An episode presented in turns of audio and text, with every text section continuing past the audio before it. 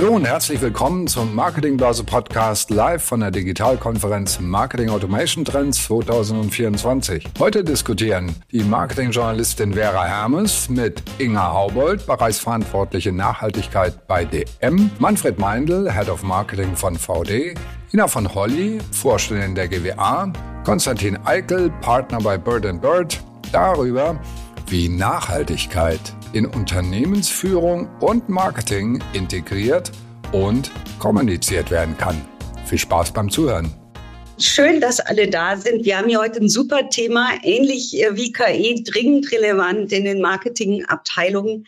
Mein Name ist Vera Hermes, ich bin freie Journalistin und ich habe hier heute eine super Runde mit Menschen mit ganz ausgezeichneter Expertise. Es geht um das Thema Marketing, Kommunikation und Nachhaltigkeit.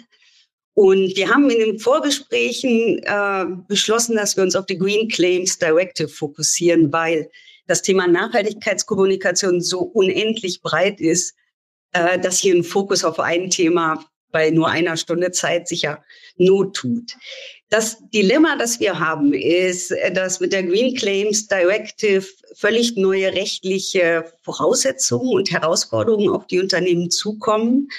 Und einerseits müssen ja die Marken kommunizieren, äh, auch ihr Nachhaltigkeitsengagement kommunizieren und die USP ihrer Produkte herausstellen. Andererseits gibt es aber eine riesige Rechtsunsicherheit noch und auch sehr, sehr klagefreudige Verbraucherverbände. Also der Marketer und die Marketerin steht auch immer so mit einem Bein im Shitstorm. Die Kernfrage lautet, was tun? Und das haben wir jetzt mit vier tollen Leuten ähm, in der nächsten Stunde auf dem virtuellen Tisch. Ich mache das mal mit der Vorstellung alphabetisch und fange mit Konstantin, mit Dr. Konstantin Eikel an von der Kanzlei Bird und Bird. Äh, Konstantin ist Experte im Markenrecht und hat eben noch erzählt, dass er eigentlich 60 Prozent seiner Vorträge inzwischen im europäischen Ausland hält, weil natürlich auch EU-weit dieses Thema äh, auf den Nägeln brennt. Und er berät derzeit in sehr hoher Schlagzahl äh, die Unternehmen in Sachen Green Claims Directive und EU-Regulatorik und Nachhaltigkeit und wird uns erzählen, äh, was die rechtlichen Herausforderungen sind. Dann haben wir Inga da, Inga Haubold, ähm, Bereichsverantwortliche für das Thema Nachhaltigkeit von DM Drogeriemarkt. DM ist eine Marke, die wird für ihre Nachhaltigkeit geliebt äh, und geschätzt und ist vielleicht auch gerade deshalb auch in meinem Fokus derer, die skeptisch sind. Sie weiß ein Lied davon zu singen. Inga ist auch Vorsitzende des Arbeitskreises Nachhaltigkeit bei DM und somit dafür verantwortlich, was in diesem ganzen Laden eigentlich in puncto Nachhaltigkeit priorisiert wird, wie es umgesetzt wird, wie die Fortschritte sind. Also äh, eine Riesenwelle die sie da vor sich her schiebt. Dann haben wir Ina von Holly. Ina ist Agenturchefin von WeDo und GWA-Vorständin für Nachhaltigkeit und macht das Thema im GWA gerade riesengroß, hat einen großen Kreis von Mitstreiterinnen und Mitstreitern um sich versammelt und gerade den GWA Green Guide äh, herausgegeben, der sich damit befasst, wie Agenturen nachhaltiger werden können und damit ja auch wettbewerbsfähig bleiben können. Auch das, ähm, die Rolle der Agenturen, super spannendes Thema äh, in puncto Nachhaltigkeitskommunikation. Ja, und dann last but not least den Manfred Manni Meindl, äh, Marketingleiter von VD, auch so eine für ihre Nachhaltigkeit und nicht nur für die geliebte Marke. Äh, auch eine große Herausforderung, eine Outdoor-Marke ähm, nachhaltig zu machen und trotzdem noch funktionelle Kleidung anzubieten. Das ist, glaube ich, auch eine schwierige Gratwanderung. Und Money ist gern gesehen auf Bühnen und auf Podcasts. Und es ist schön, dass ihr alle hier seid.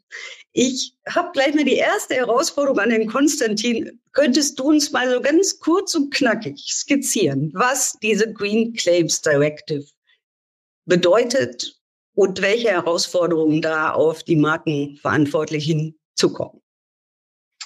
Ja, ähm, die Green Claims Directive ist die Antwort der EU auf gefühltes Greenwashing, echtes Greenwashing, Greenwishing, die vielen Begriffe, die es da gibt im Markt.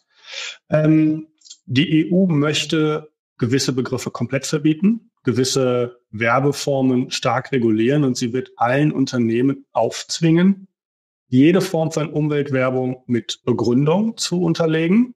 Und wenn die Pläne so kommen, wie sie aktuell sind, werden die Unternehmen auch ein bisschen entmündigt, denn man darf nicht mehr einfach kommunizieren, sondern man muss seinen Claim erstellen, die Begründung zusammentragen, die Wissenschaft hinter dem Claim und dann muss man das einreichen bei einer Prüfungsstelle. Und erst wenn die sagt, das ist okay, darf man kommunizieren. Das ist die Antwort der EU auf ja, Studien, die sie durchgeführt haben, die zum Ergebnis gekommen sind, dass 50 Prozent aller Umweltclaims irreführend sind.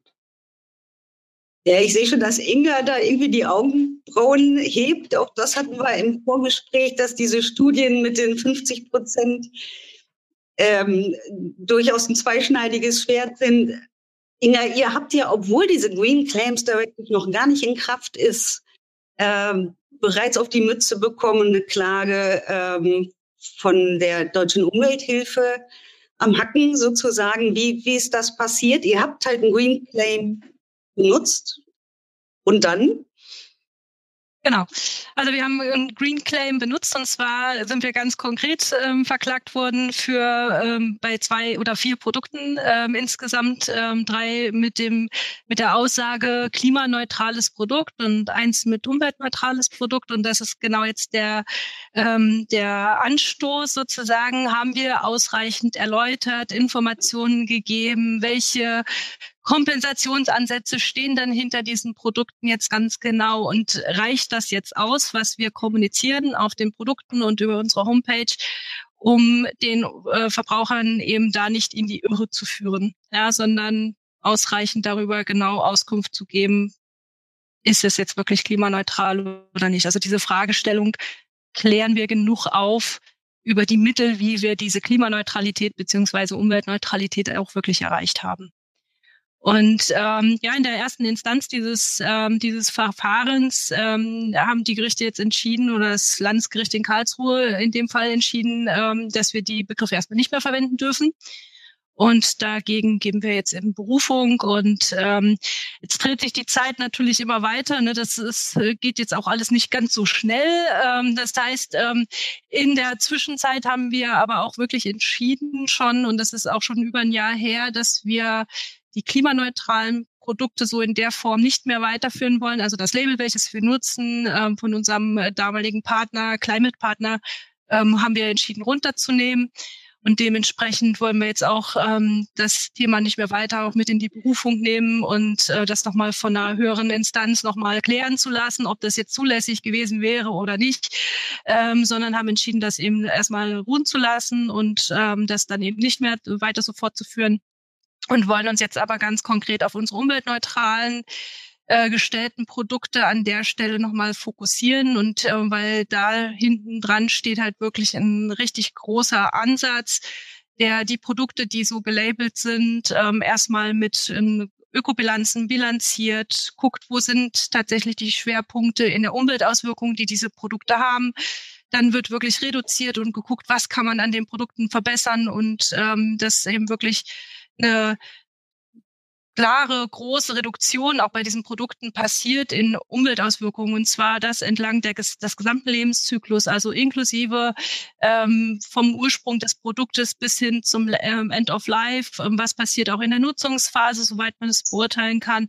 Ähm, also es wird alles angeschaut und dann wird eben auch nicht nur auf das Klima geguckt und auf Klimaemissionen, sondern es werden eben auch da weitere Umweltauswirkungen mit berücksichtigt und ähm, und dann wird das Ganze eben nochmal gemessen, nochmal verifiziert was konnten jetzt auch an, an Reduzierungsmaßnahmen dann wirklich ähm, ähm, erfolgreich umgesetzt werden, um dann ähm, das Ganze umzurechnen in den Umweltkosten nämlich von dem, was dann am Ende des Tages noch übrig bleibt an Umweltauswirkungen, die da sind. Das wird umgerechnet in Umweltkosten und die wiederum werden dann investiert in Flächen in Deutschland, in, ähm, in degradierte Flächen, Industrieflächen, die dann aufgewertet werden und, ähm, und somit wieder einen ökologischen Mehrwert ähm, ja, kreiert werden kann dadurch. Also das ist der Ansatz und da stehen wir auch dahinter und da möchten wir auch gerne, dass wir das einfach nochmal weiter überprüfen lassen, ob das, was wir da auf den Produkten sagen, was wir auf den Homepages sagen dazu, was wir dazu ähm, ähm, kommunizieren, ist das jetzt ausreichend oder nicht. Klingt wahnsinnig aufwendig, tatsächlich. Ist es auch. Übrigens, äh, liebe Zuhörerinnen, liebe Zuhörer, bitte stellen Sie Fragen und ähm, liebe Diskutantinnen, Diskutanten, fallt euch gerne gegenseitig äh, ins Wort.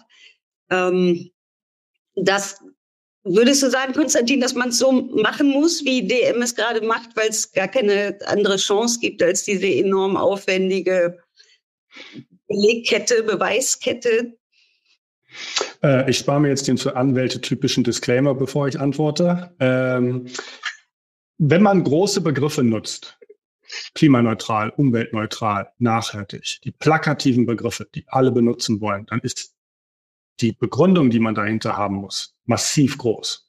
Wenn man sagen will, unsere Verpackungen sind zu 17 Prozent aus recyceltem Plastik hergestellt, dann ist das anders. Aber alle wollen die großen Begriffe und da muss dann auch die Begründung dahinter stehen. Ähm, ob das, was das Landgericht Karlsruhe da gesagt hat, das weisheitsletzter Schluss ist, muss man mal sehen. Ähm, dafür gibt es ja dann noch die anderen Instanzen. Das, was Inga gerade beschrieben hat, ist sehr viel. Ähm, da, da, da steckt Materie dahinter und das ist ja auch gut, wenn sie dahinter steckt, weil es ja auch gut ist, wenn was gemacht wird. Ähm, es ist allerdings so, dass am 25.10., also noch nicht so lange her, die EU eine Änderung einer der beiden Richtlinienentwürfe veröffentlicht hat. Und wenn das so kommt, wird es verboten werden, Offsetting zu benutzen, um Neutralitätsclaims zu begründen. Das könnte 2026 live gehen. Ähm, und das ist so ein bisschen auch der Grund, warum sich Unternehmen wie Climate Partner und andere von solchen Labels verabschieden, weil der Wind in die Richtung weht, Neutralitätsclaims kritisch zu sehen. Ich will nicht sagen, dass man sie nicht machen kann, aber das ist einer der komplexesten Claims, die man machen kann. Na, eigentlich würde sich ja auch die Auffassung aufdrängen, dass kein Produkt jemals klimaneutral sein kann, weil es ja produziert wird, ne?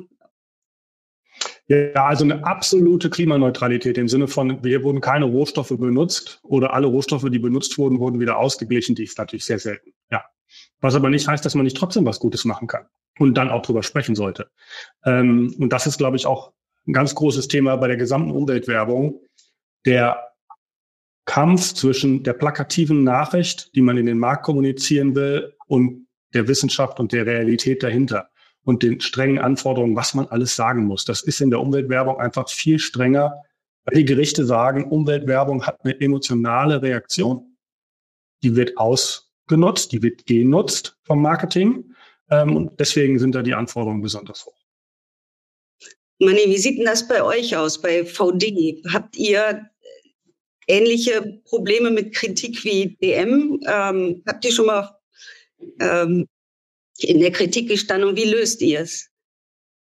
Ähm, wie ich die Frage von dir bekommen habe, habe ich mal kurz überlegt, wann hatten wir jemals, also tatsächlich muss ich jetzt jemals sagen, ähm, in meiner Zeit bei VD, es sind jetzt doch schon 13 Jahre, hatten wir eigentlich noch nie ein Thema mit Nachhaltigkeitskommunikation und wir machen das äh, seit der Zeit. Jetzt muss man natürlich fairerweise sagen, wir sind bei Weitem nicht so groß wie DM und damit auch bei Weitem nicht so im, im Schaufenster. Ähm, da ist sicher nochmal, muss man anders äh, drauf schauen. Ähm, aber tatsächlich ist es so, dass wir für die Art und Weise, wie wir Nachhaltigkeit kommunizieren, an sich noch nie Probleme gehabt haben. Würde ich jetzt vermutlich auf äh, Maßnahmen von uns vor zehn Jahren zurückschauen und sie erst im heutigen Gesichtspunkt betrachten, würde ich vermutlich ein bisschen äh, äh, anders kommunizieren. Aber zur damaligen Zeit oder auch wie jetzt haben wir eigentlich äh, derzeit, ich muss auf Holz klopfen, äh, noch äh, keine Probleme gehabt. Ähm, wie passiert das? Ähm, Tatsächlich ist zum Beispiel so ein LCA, so ein Lifecycle Assessment, äh, bei allen unseren Claims, also nachhaltigen Claims und sich äh, verpflichtend. Also wir schauen, bevor wir jetzt zum Beispiel sagen, das und das spart sich so und so viel ein, äh, versuchen wir tatsächlich davor, wissenschaftlich basiert diese Au äh, Aussagen sich zu untermauern und bringen das dann da auch mit hinein.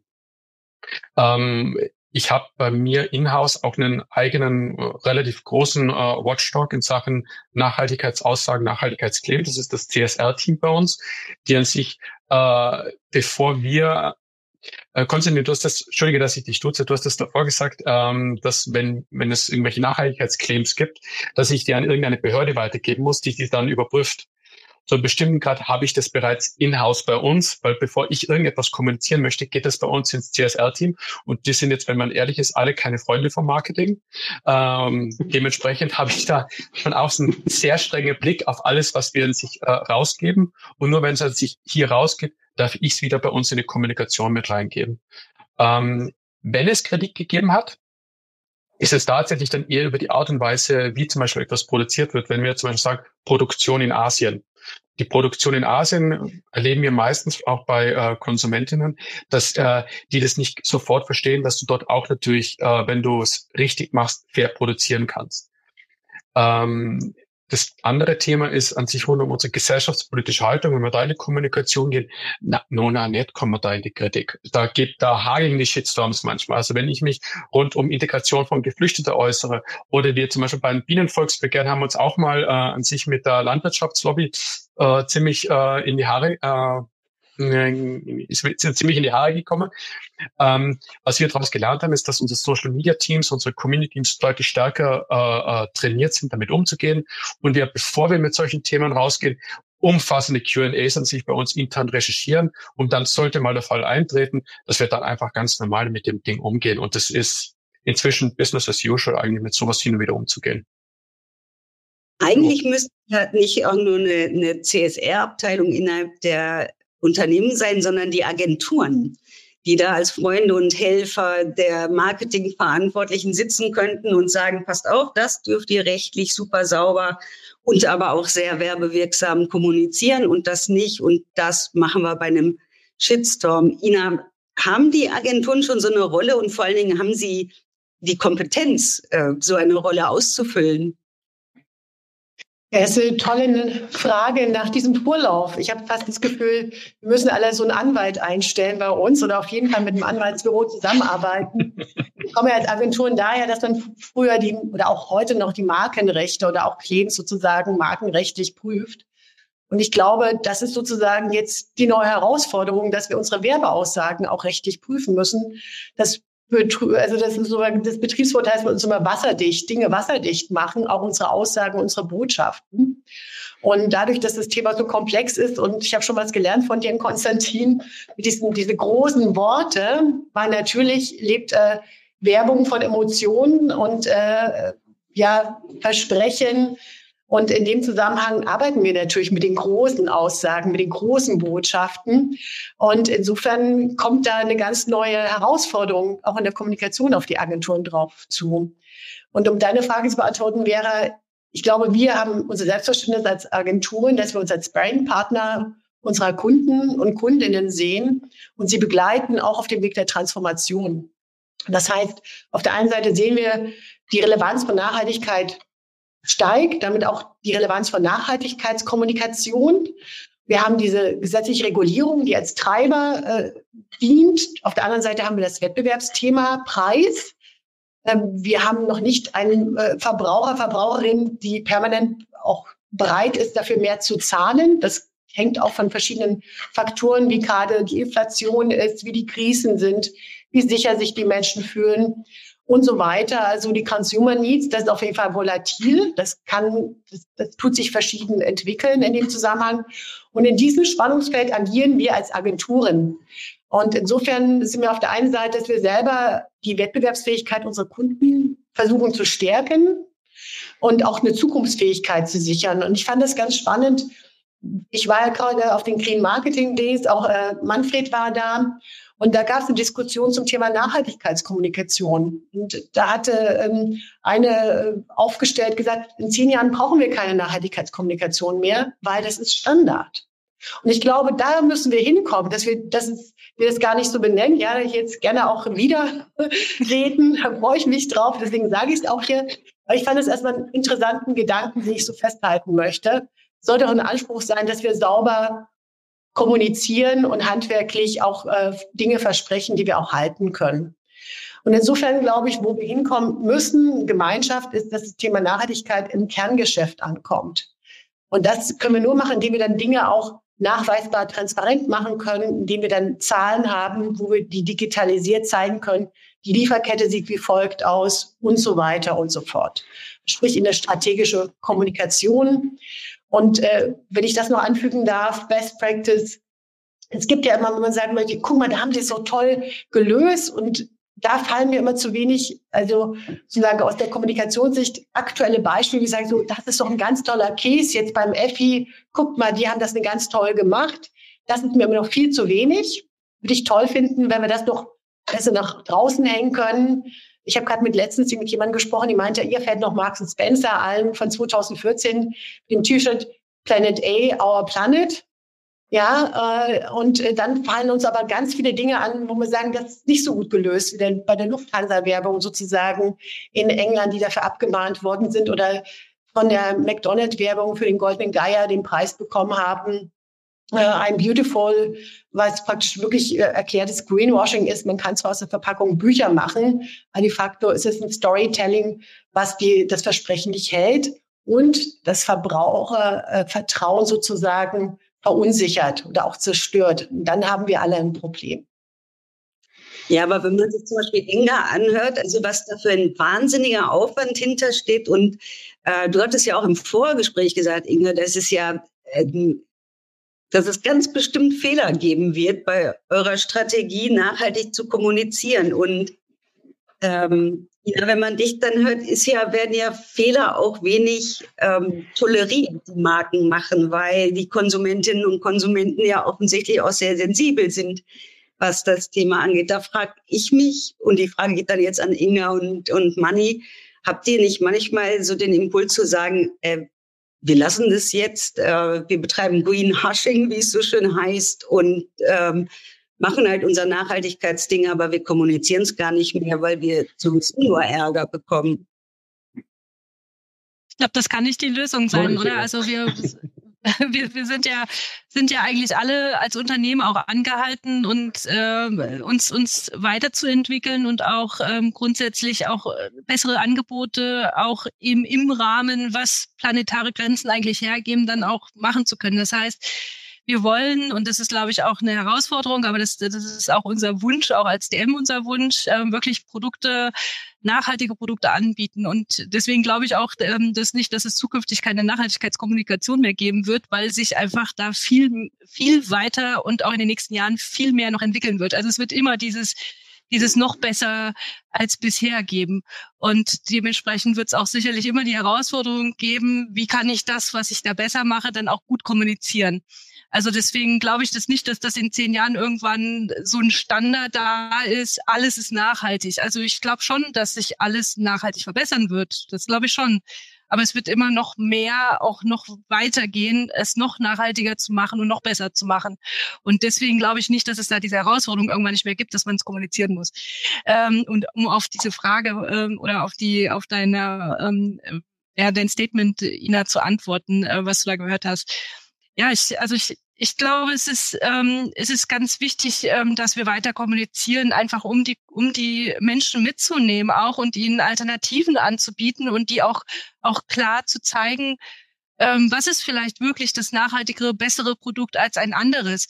Ja, weil wir können, wir können das als Unternehmen natürlich anbieten und können, können ganz viel machen. Aber wenn die die Menschen da draußen nicht bereit sind dafür, wie du richtig sagst, auch mehr Geld auszugeben oder grundsätzlich auch Geld auszugeben und zu sagen, ja, das ist mir auch wichtig und deswegen möchte ich das auch machen und ich möchte die Alternativen sehen und erkennen können, dann äh, nützt das nichts, wenn wir Greenhushing betreiben und uns in unser stilles Kämmerlein zurückziehen, das zwar alles machen, aber nicht mehr reden.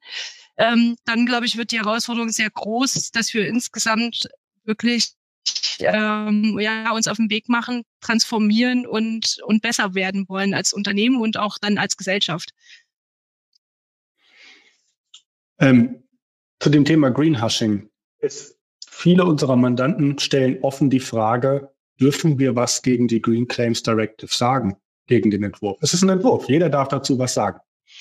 Wenn man aber als Unternehmen Lobbyarbeit betreibt gegen Gesetze, die Greenwashing verhindern sollen, ist man sehr schnell in dem Ruf, Greenwashing zu wollen. Dabei kann man das ja auch ein bisschen feiner sehen. Wenn man an diese Verifier heißen sie im Englischen, an diese Verifizierungsstellen denkt, die jeden Claim freigeben müssen. Wie sollen das denn kleine mittelständische Unternehmen leisten? Das ist ein extremer Aufwand. Und man kann sich da schon die Frage stellen, also ich bin der Meinung, Es bedarf mehr Regelungen, weil es einfach am Markt Dinge gibt, die nicht in Ordnung sind. Aber diese Green Claims Directive wird innerhalb der EU von dem Komitee entwickelt, die für Umweltschutz zuständig sind. Das heißt, die haben eine ganz andere Brille. Die denken Umweltschutz und nichts anderes. Ähm, und deswegen ist die auch so extrem streng. Würde es nicht vielleicht auch reichen, dass man sagt, Claims müssen vernünftig begründet sein? Gewisse Claims verbietet man, weil die nie zu begründen sind. Und das war's. Muss denn jeder Claim freigegeben werden? Denn momentan ist es ja so in Deutschland, man geht mit einem Claim an den Markt und wenn der nicht passt, wird man abgemahnt. Und dann kann man sich streiten, man kann es lassen, aber die, es ist eine Art der Bevormundung, was übrigens nicht heißen soll, dass die Methode, die äh, Manni gerade beschrieben hat, keine gute ist. Ich finde es sehr gut, wenn ein Nachhaltigkeitsteam, CSR-Team da einmal draufschaut, weil die natürlich auch eine andere Perspektive haben und auch einen anderen Background, ein anderes Wissen. Aber weil es eben unseren Mandanten so schwerfällt, dazu was zu sagen, habe ich mittlerweile begonnen, dazu auch zu sprechen und zu sagen, das ist zu viel. Hier wird kollektiv bestraft. Die ganze Branche, nicht nur eine Branche, alle Unternehmen werden bestraft, weil es eben ein paar gab, die es übertrieben haben. Wie gesagt, es bedarf neuer Regeln, weil eben ja auch Schindluder betrieben wurde. Aber wenn die Regeln zu streng sind, dann kommt es zu Greenhushing. Und das mh, hm, bringt uns auch nicht weiter, denn es gibt eben Unternehmen, die, die machen die positiven Dinge auch oder nur, weil sie darüber sprechen dürfen. Aber am Ende des Tages sind es positive Dinge. Und das sollte man nicht unterbinden. Dazu passt die Teilnehmerfrage, die wir da haben, ähm, nämlich ob die ähm, Directive äh, nur Produkte in der EU ähm, betrifft, die dort produziert und äh, verkauft werden oder auch Produkte von Unternehmen außerhalb der EU, weil dann wäre ja die Green Claims Directive auch enorm wettbewerbsverzerrend. Also die Directive gilt für jede Werbung, die in Europa, der Europäischen Union einen Effekt hat.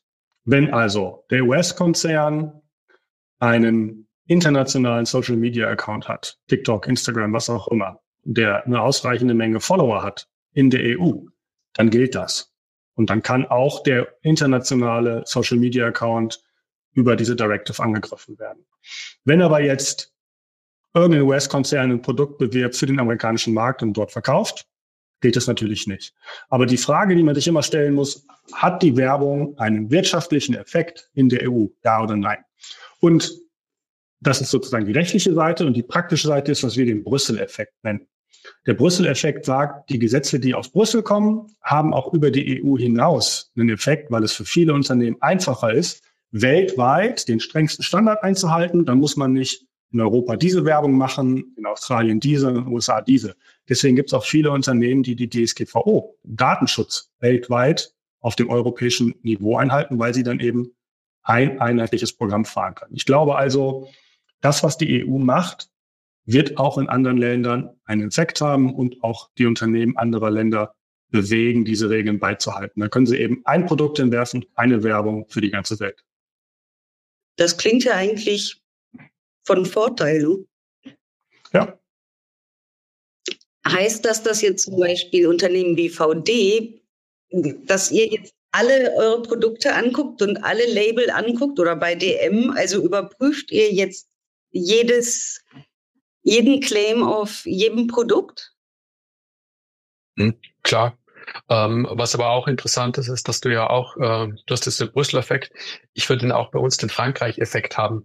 Ähm, durch das, dass wir zum Beispiel nicht äh, eine Produktauszeichnung für jedes einzelne Land machen, sondern an sich äh, die Produktauszeichnung für mehrere Länder an sich zur Verfügung stellen müssen.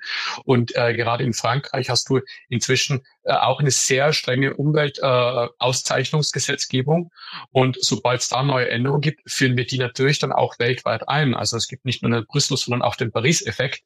Äh, jetzt mhm. zumindest einmal äh, bei uns. Konstantin, du schon ganz, ganz ja. heftig.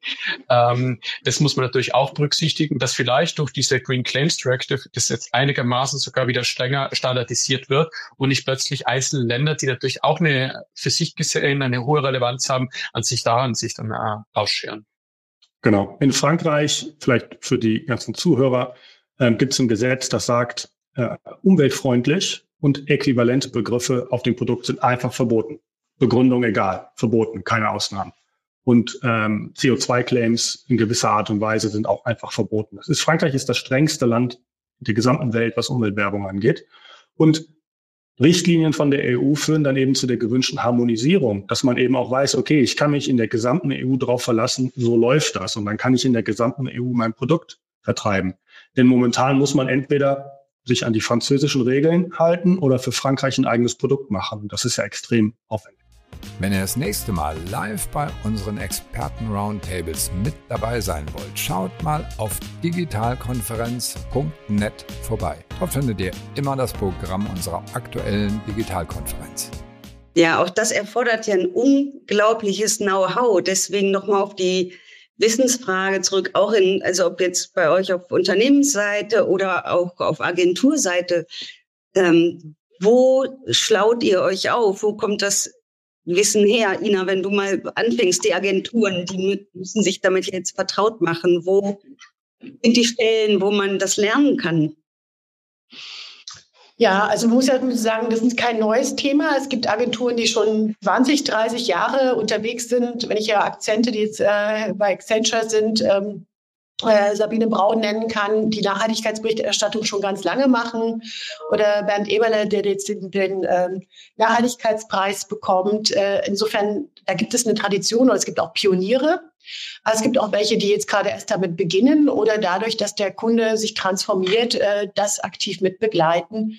Deswegen, wenn ich das noch mit sagen kann, ich glaube, ich sehe nochmal mit Selbstverständnis die Agenturen das ist, finde ich, ganz wichtig, so eine Art von Commitment, dass wir die Begeisterung für dieses Thema Nachhaltigkeitskommunikation auch nach draußen äh, tragen. Ja, du hast das vorhin gerade nochmal gesagt mit diesen Optionen. Und dafür müssen wir uns natürlich enablen, dass wir sagen können, okay, ich brauche ein anderes Know-how. Und das geht nur über Expertise. Es geht jetzt nicht mal über einen Wochenendkurs, sondern es muss sehr vertiefend sein. Das heißt, entweder ich mache Nachhaltigkeitsberichterstattung oder ich mache interne Kommunikation dazu. Das ist ja auch ein weites Feld. Also ich glaube, zwei Drittel der Dinge kommen nicht. Ich hoffe, also ich gehe davon aus, Inga und Manfred, bei euch im Unternehmen ist es anders, äh, kommt nicht an bei den Mitarbeitern. Äh, und ähm, dann gibt es natürlich noch ganz andere Spezialfälle im Bereich Nachhaltigkeit, äh, Kampagnen und so weiter. Das heißt, auf jeden Fall Fokussierung, wie in allen Bereichen. Wir leben in Zeiten der Differenzierung und auch da braucht es ähm, eine ganz klare Expertise dazu. Und da sind auch schon alle unterwegs. Man kann auch sagen, Nachhaltigkeitsberichterstattung, das machen auch Unternehmensberatungen, so wie KPMG etc. Das ist auch ein Wettbewerbsthema. Und äh, die Leute sind gesucht die das können und das auch studieren. Und ähm, wir können aber trotzdem uns selber enablen. Das heißt, wir haben ein starkes Netzwerk, wir holen uns Expertise rein und äh, äh, stellen auch neue Leute ein zum Thema, wie, wie jetzt Manfred gesagt hat, das Nachhaltigkeitsteam. Das sind auch jetzt ganz neue ähm, äh, Qualitäten, die dann gefragt sind. Und ich habe da so drei Punkte für uns definiert als Agenturen, als Handlungsfelder. Das eine ist, als Agenturen nachhaltig zu agieren. Also, dass wir selber uns, wir haben zum Beispiel bei Vidu Communication DNK-Standard, äh, dass wir unsere Lieferketten, das heißt Scope 3, dass wir uns da klar machen. Das heißt, wir haben ja einen super Hebel, wenn wir die Kampagnen für unsere Kunden machen. Gerade das Thema Green Media, um das mal herauszunehmen, da können wir richtig auch was gestalten wenn wir sagen, wir wollen nachhaltig für ein Produkt auch kommunizieren, was auch idealerweise auch äh, nachhaltig ähm, also Sinn macht letztendlich, eine gute Option ist, dann sollte das auch in der Kampagne auch schon sichtbar werden.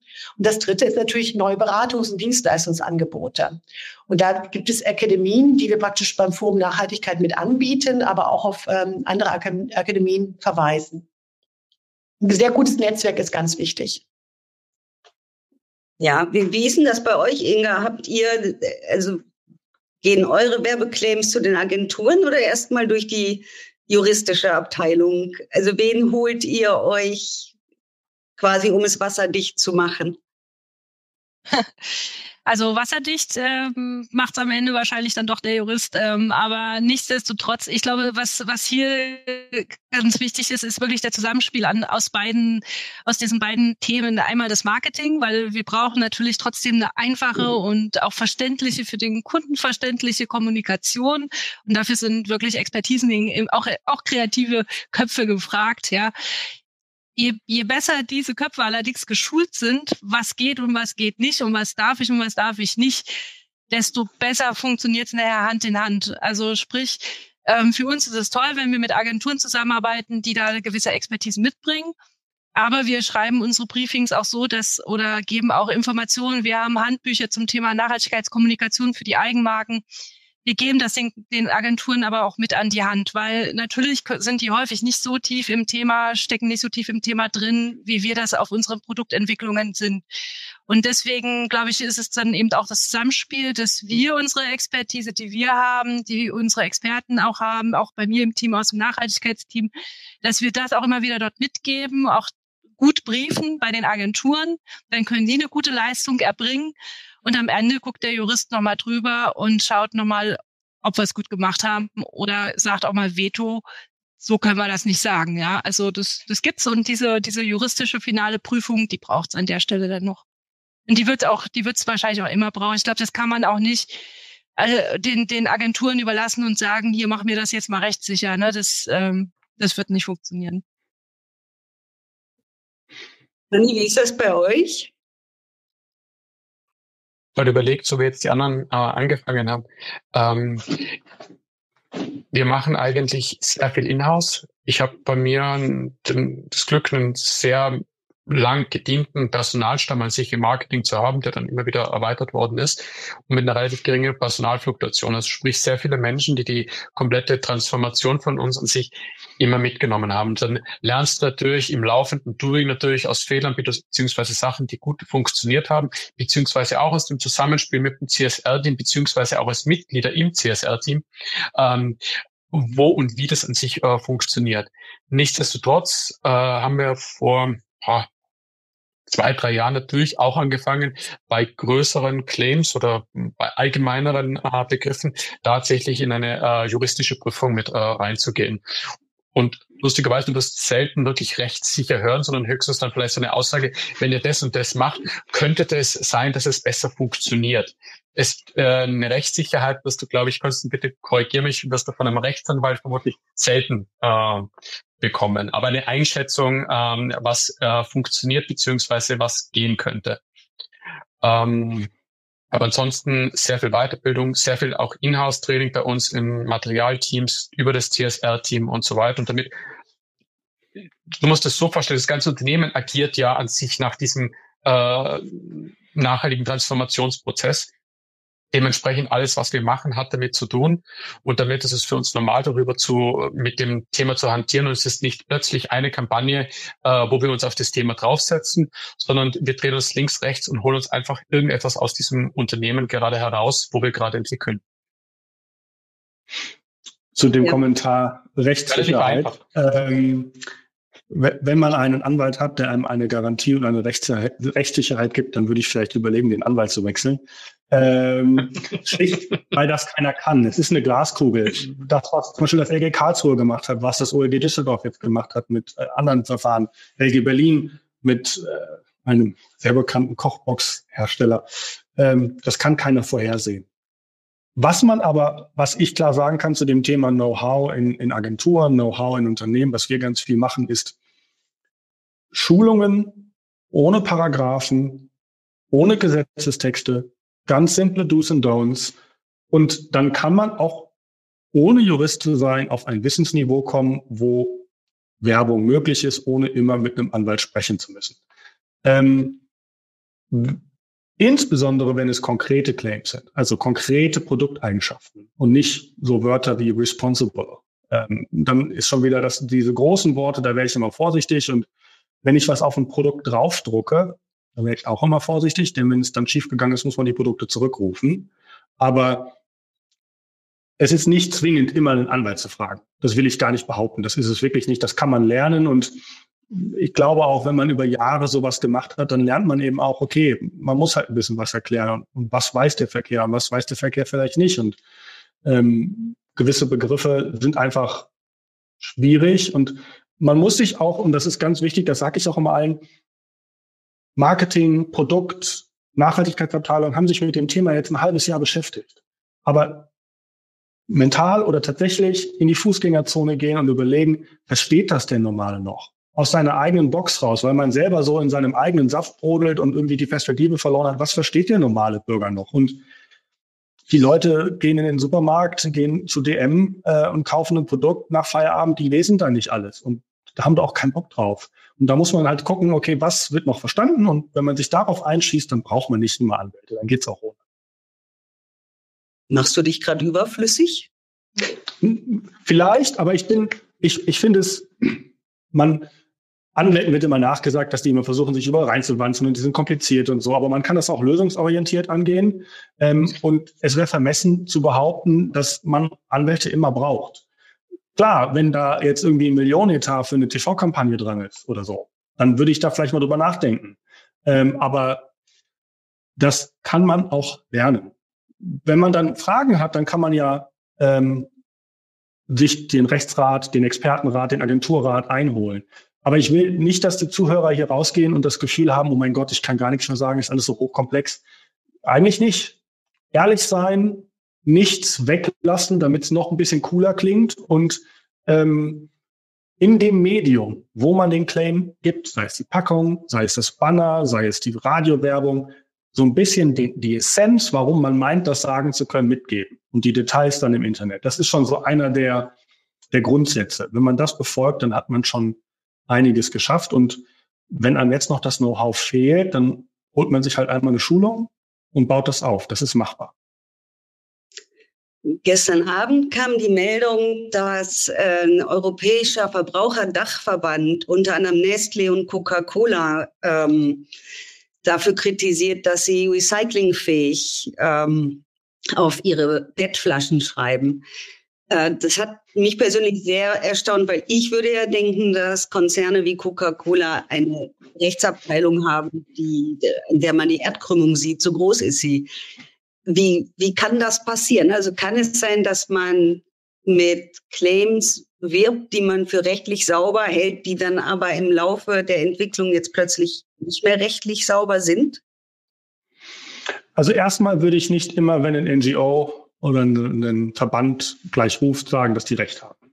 Die haben naturgemäß eine andere Brille auf. Ähm, und was so PR-Wirkung im Markt angeht, bin ich in dieser Runde wirklich nicht der Experte, sondern alle anderen. Aber ich würde auch nicht jeden Shitstorm ernst nehmen. Man muss nicht bei jedem Shitstorm gleich deinen Kurs ändern.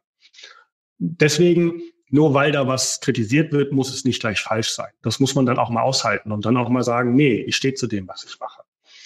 Zu dem Claim recyclingfähig selbst, das ist ein ganz alter Hut. Recyclingfähig, ja. Die Frage ist dann, ob es recycelt werden kann vor Ort, weil es die Systeme gibt oder nicht. Das hatten wir in Deutschland. Als hier das duale System eingeführt wurde, ähm, gab es eine Packung, da stand hinten, war eben das, das Symbol drauf, das recyclingfähig ist, aber es gab noch kein Recycling in Deutschland. Die wurden verklagt in Deutschland. Und das ging bis zum BGH hoch und der BGH hat gesagt, ganz ehrlich, fasse das jetzt kurz, mag sein, dass es noch nicht überall recycelt wird. Aber wir sind auf dem Weg dahin. Und wir wollen jetzt nicht wegen der Lappalie, dass es noch nicht so weit ist, obwohl wir uns auf dem Weg dahin bewegen, das jetzt komplett verbieten. Deswegen sind wir bereit, eine kleine Irreführung zu akzeptieren zugunsten der guten Sache, dass das nämlich aufgebaut wird. Und man muss ja auch immer drüber nachdenken, wir wollen ja alle den grünen Schritt machen, wir wollen ja alle besser werden. Und wenn man dann immer so super korrekt ist und nur das gerade erlaubt, was irgendwie gerade äh, total objektiv absteckbar ist, das bringt uns nicht vorwärts. Da muss man dann, und das machen die Gerichte aber auch, mit einem gewissen Augenmaß dran gehen. Ja, dann könnte man ja sagen, dass ähm, DM zum Beispiel dann Pech gehabt hat mit dem Karlsruher Gericht äh, sozusagen. Ähm, weil die euren Claim verboten haben, hätte das von einem anderen Gericht, das ein bisschen konzilianter ist, anders aussehen können? Hätte sicherlich anders aussehen können, aber genau dafür gibt es ja jetzt dann auch die nächste Instanz, dass man das einfach nochmal zur Prüfung stellen kann und nochmal überprüfen kann.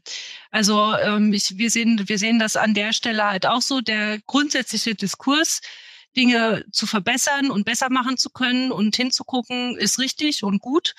Ähm, und ähm, dass es hier unterschiedliche Meinungen geben kann, ist auch normal. Also von daher ist das jetzt einfach der übliche Weg, den es jetzt läuft, um, um dann eben solche Claims einfach nochmal bewerten zu lassen. Ja, und genau sich mit dieser Frage zu beschäftigen, was versteht der Verbraucher draußen? Ja, und was versteht er vielleicht auch nicht? Und ähm, ist es ausreichend kommuniziert oder nicht? Und wenn ja, wie kann man es einfach auch besser machen? Weil daraus lernen wir jetzt. Und deswegen passt das so. Also ist ne, das, das ist jetzt müßig, darüber nachzudenken, ob ein anderes Gericht es anders entschieden hätte. Ja.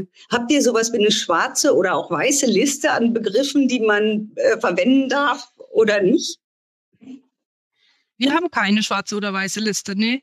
Also wir überlegen schon sehr, sehr gut, auch was, ähm, was können wir, was können wir tatsächlich ausloben und ähm, und, und ähm, wir bewerten das auch ständig wieder neu und deswegen gibt's auch diese Liste nicht, weil sich die ständig auch verändern würde. Ähm, weil natürlich ähm, durch die ganzen neuen Regulationen, die jetzt auch da sind, und natürlich gucken wir da auch hin, auch wenn die noch gar nicht letzten Endes jetzt in, in, ähm, in deutsches Recht überführt ist, ähm, gucken wir natürlich, was steht da drin und was wird sich jetzt wieder ändern. Ja, und wir stellen es genauso wie äh, Manfred es vorhin erzählt hat, stellen wir natürlich auch sämtliche ähm, Aussagen, die wir tätigen, nochmal wieder auf den Prüfstand und bewerten das immer wieder neu. Können wir das noch sagen? Ist es noch korrekt so? Haben wir die ganzen Begründungen, die wir brauchen, um das, diesen, diesen Claim letzten Endes auch ähm, ja, aufrechtzuerhalten und den auch gut, gut nachweisen zu können? mit den ganzen Anforderungen, die jetzt da eben neu dazukommen. Ja, und reicht das oder reicht es eben nicht? Und dann muss man halt eben immer wieder auch nachschärfen. Das, das ist so und das ist aber auch gut so. Ja, dass, dass wir einfach uns weiterentwickeln können. Ist es denn überhaupt gesichert, ob all dieser Aufwand, wenn man jetzt mal aus der, Finance-Perspektive draufblickt, lohnt? Also pekuniär ist es so, dass die Konsumentinnen und Konsumenten eher zu einem nachhaltigen Produkt greifen oder zu einem, wo halt ein sichtbares Label drauf ist? Ähm, oder eben doch nach dem Preis gehen? Wen fragst du das? Ich, ich frage das mal. Ja, du fragst gerade. Soll ich was dazu sagen? Weil gerne. Ja, aber auch. Ähm, also ich glaube, würdest du mal auch nochmal abbinden. Ich glaube, es wird früher oder später schon so eine, äh, äh, so eine Liste geben, was man nutzen sollte und was nicht. Weil ich glaube, wir werden uns dahin entwickeln. Und ich glaube, es ist auch bestimmt, je nachdem, auf welchem sensiblen Feld ich unterwegs bin, in welcher Branche, mit welchen Produkten. Da gibt es, glaube ich, schon No-Gos, wo man sagt, das auf jeden Fall nicht, weil das einfach auch dann, weil du sagst pekuniär, weil es dann einfach richtig wehtut. Ganz klar. Ähm, und ähm, wenn man so ein Team hat wie Manfred, wo man wenig Fluktuation hat, wir schon ganz lange machen, dann braucht es das vielleicht nicht. Aber wir verändern uns ja auch äh, in den Teams und auch von den Anforderungen und von den Regelungen. Ich glaube, generell sagen die Studien, dass äh, das Thema Nachhaltigkeit äh, in der Mitte der Gesellschaft angekommen ist. Äh, Utopia hat ja gerade 2022 eine Studie veröffentlicht, wo auch die Mehrheit der Konsumentinnen und Konsumenten sagt, ich fühle mich einfach gut mit einem Produkt, was angibt, äh, dass es nachhaltig oder praktisch so wenig wie möglich umweltschädlich ist, äh, das zu kaufen. Das streben alle an. Es gibt sogar 60 Prozent in dieser Studie sagen, sie kaufen sogar bestimmte Produkte nicht, weil sie die für ethisch bedenklich finden, weil da sozusagen, ob das in der Lieferkette ist oder sozusagen vom Fußabdruck oder oder sich sozusagen, also das gibt es auch ganz einfach schon. Das heißt, und die Tendenz ist einfach steigend.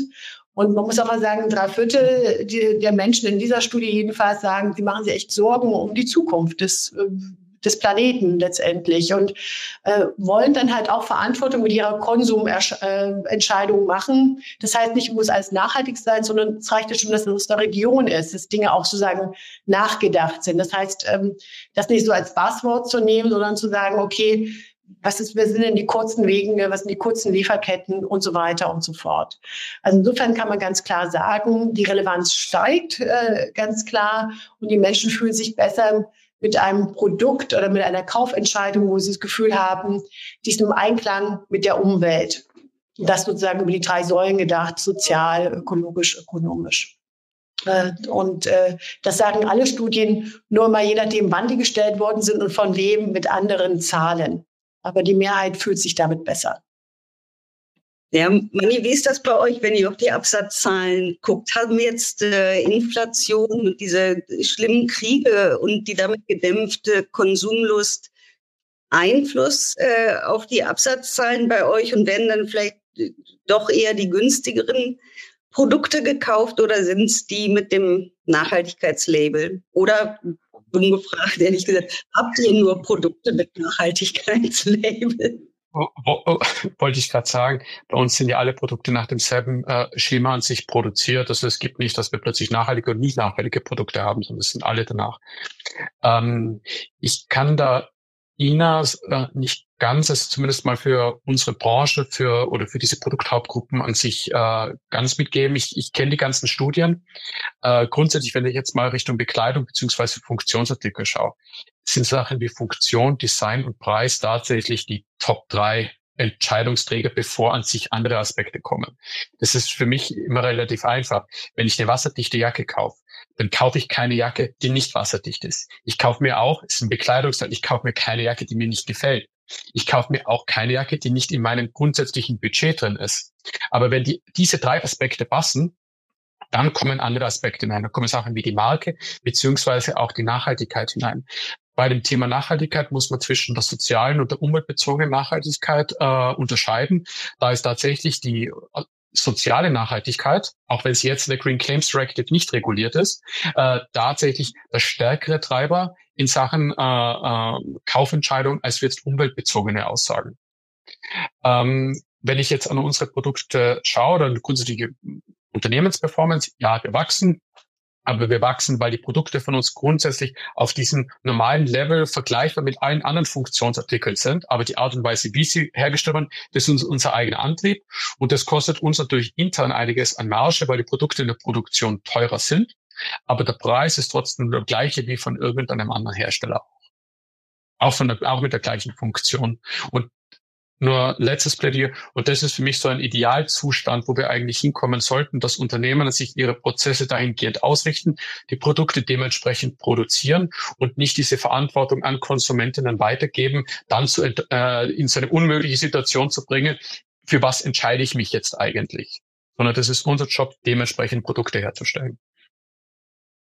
Ja. Ja, das ist bei DM tatsächlich ähnlich, dass ihr auch viele niedrigpreisige, nachhaltige Produkte habt, um es allen Konsumentenschichten zu ermöglichen. Ist das richtig?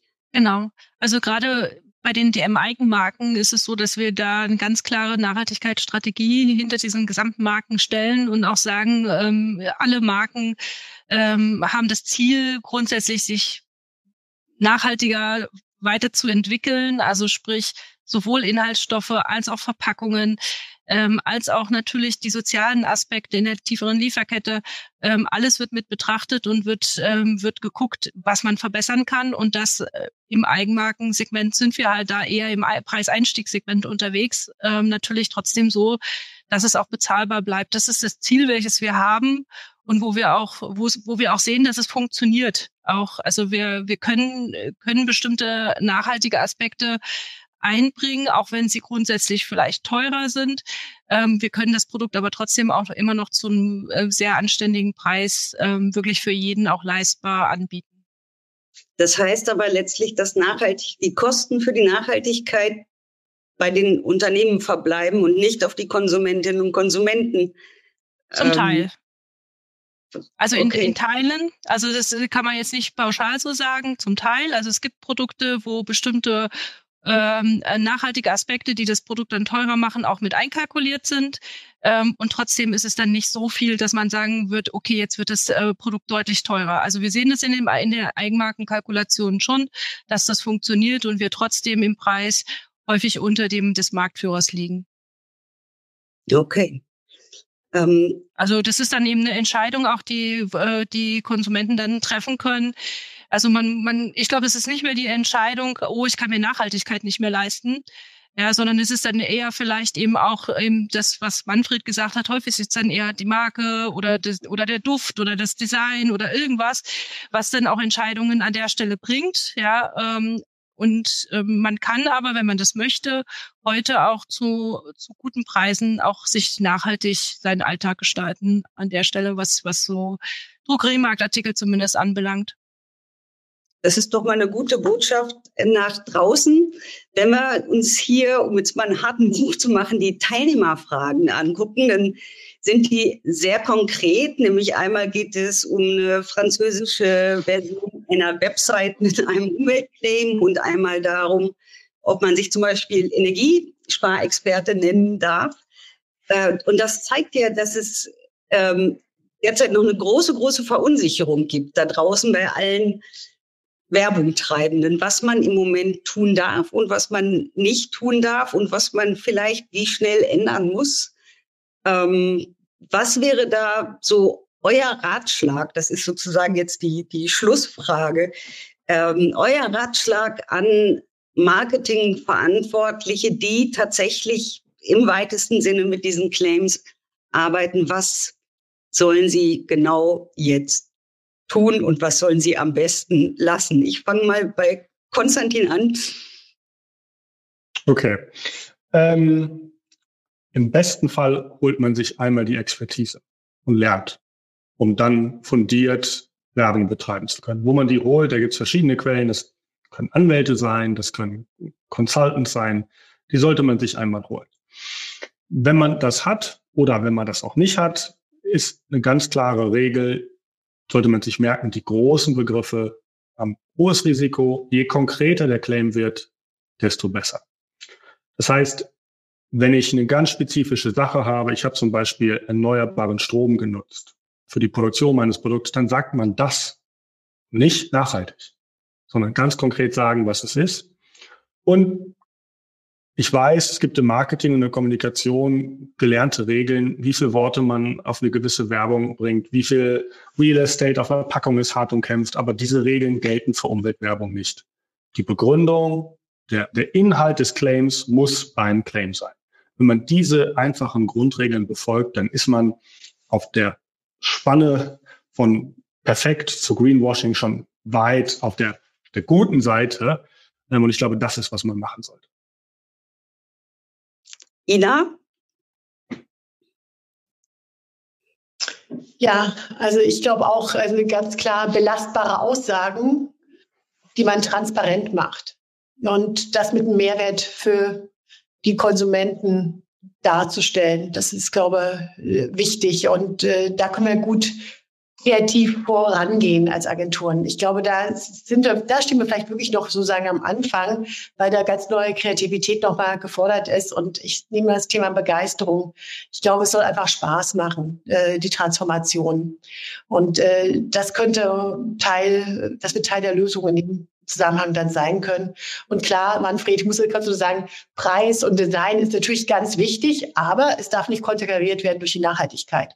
Das, das muss im Einklang sein. Das heißt, vielleicht auch wirklich eine konsistente, harmonische Aussage, die den Mehrwert aber auch nochmal für meinen USP klar macht. Manni, was meinst du?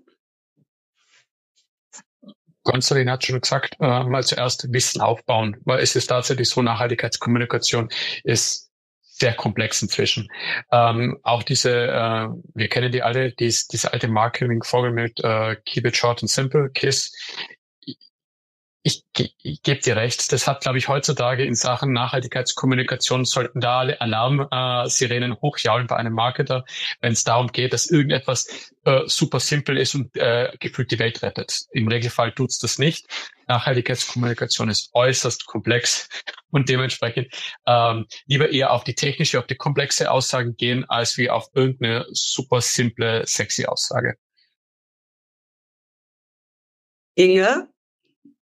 Ja, jetzt wurde eigentlich schon viel gesagt. Ich möchte es auch gar nicht, kann da gar nicht mehr viel mit dazu bringen, weil ich hatte mir da auch überlegt, einfach, es muss begründbar sein, es muss belastbar sein, was man da sagt. Und, ähm, und wenn man das beherzigt, ähm, dann glaube ich, kann man auch weiter gut auch nachhaltig, halt nachhaltige Kommunikation betreiben.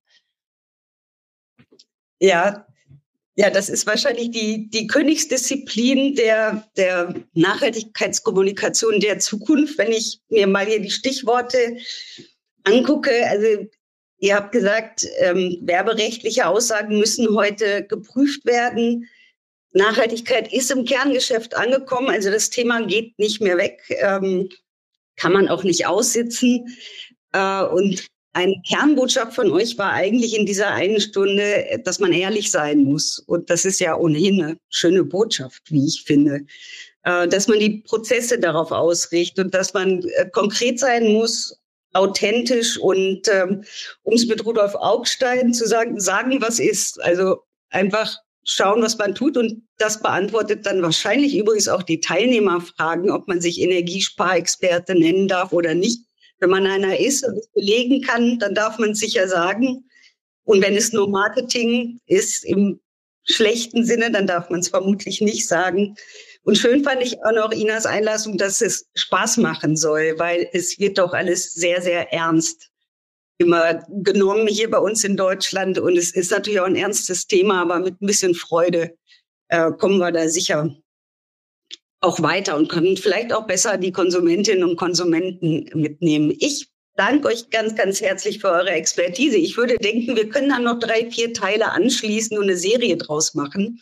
Und sage jetzt aber erstmal, ich sehe schon Danilo und Vivian, vielen, vielen Dank und auf hoffentlich bald und noch einen ganz schönen, spannenden Nachmittag. Das war der Marketingbörse Podcast mit einem Mitschnitt der Digitalkonferenz Marketing Automation Trends vom November 2023. Es diskutierten Vera Hermes, die Marketingjournalistin, Inga Haubold, bereichsverantwortliche Nachhaltigkeit bei DM, Manfred Meindl, Head of Marketing von VD, Ina von Holly, Vorstellerin von GWA und Konstantin Eikel, Partner von Bird Bird. Ich bedanke mich fürs Zuhören und gerne das nächste Mal live bei digitalkonferenz.net.